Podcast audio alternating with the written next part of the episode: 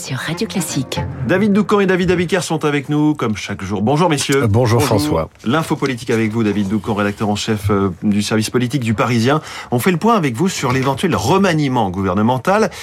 Sa seule évocation entraîne beaucoup d'agitation euh, en Macronie. Oui, vous le savez, aujourd'hui, Emmanuel Macron commence une visite de trois jours à Marseille. Eh bien, figurez-vous que la liste des ministres qui ont demandé à l'accompagner était si longue qu'il a fallu que l'Élysée mette le holà et refuse du monde pour éviter un défilé gouvernemental sur la Canebière. Résultat, seuls les huit ministres directement concernés par le plan d'investissement Marseille en grand seront du voyage et pas une quinzaine comme ça aurait pu être le cas. Certains se disent qu'ils ont besoin de passer du temps avec le président pour infléchir sa réflexion et peut-être sauver leur poste. D'où cette subite envie euh, de descendre dans le sud. Le président remaniera-t-il avant le 14 juillet? À la rentrée Gardera-t-il Elisabeth Borne? Essaiera-t-il euh, de nouer euh, un accord avec LR en nommant une personnalité de droite ou issue de la droite à Matignon? Toutes ces questions sont à ce jour sans réponse.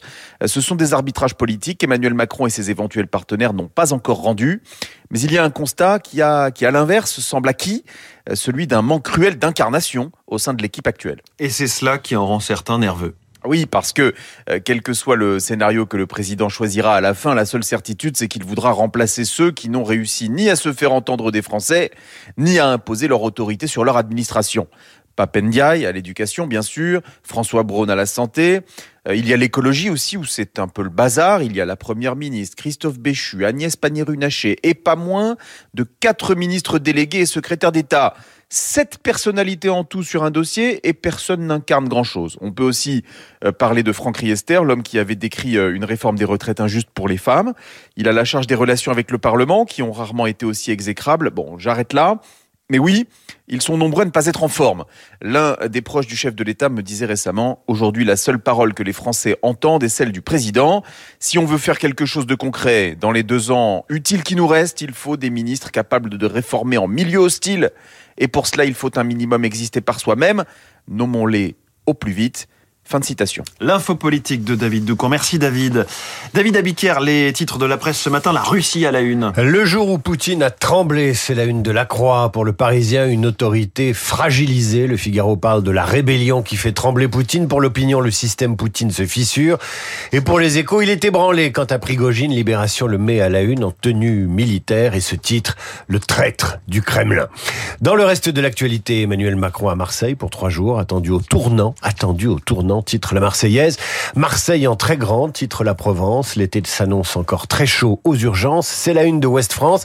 Et sinon, vous avez le dernier numéro de la revue Sphère qui s'intéresse aux communautés après les danseurs, les tatoués ou les cavaliers.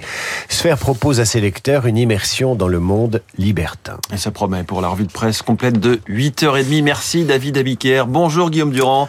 Salut François. Vous accompagnez jusqu'à 9h avec un programme euh, spécial Russie. Oui, absolument, étant donné ce qu'on a vu évidemment ce week-end qui était assez ahurissant euh, et qui ressemblait évidemment à une sorte de partie de poker menteur. Anthony Blinken, qui est le secrétaire américain aux affaires étrangères, a déclaré à nos confrères de CNN que l'affaire était loin d'être terminée, qu'elle ne faisait même que commencer. Alors pourquoi? Nous allons voir ça avec Christian Macarian à 7h40, avec le général Paloméros qui a été le patron de l'armée de l'air et qui a été commandant suprême de l'OTAN à 8h15, et avec Luc Ferry à 8h40. Ce que l'on sait, c'est ce que l'on ne sait pas. C'est-à-dire que Poutine a disparu, que Prigogine il a été localisé samedi soir dans un SUV, dernière communication, 20h35. Depuis, personne ne sait s'il est en Biélorussie, que me voulait l'accord. Et puis c'est pareil pour Shoigu, ministre de la Défense, et Gerasimov, donc le patron des armées et donc celui qui commande l'opération en Ukraine ou les bagarres, ou plutôt la guerre, parce qu'il faut employer un mot sérieux. La guerre ne fait que continuer ultra violemment. Dernier point, les Occidentaux, semble-t-il, savaient ça depuis 15 jours, mais ils ne sont pas intervenus pour qu'il n'y ait pas une guerre civile en Russie sur fond de possession d'armes nucléaires, mais on va développer tout ça avec notre camarade Charles Bonner pour le journal de 7h30.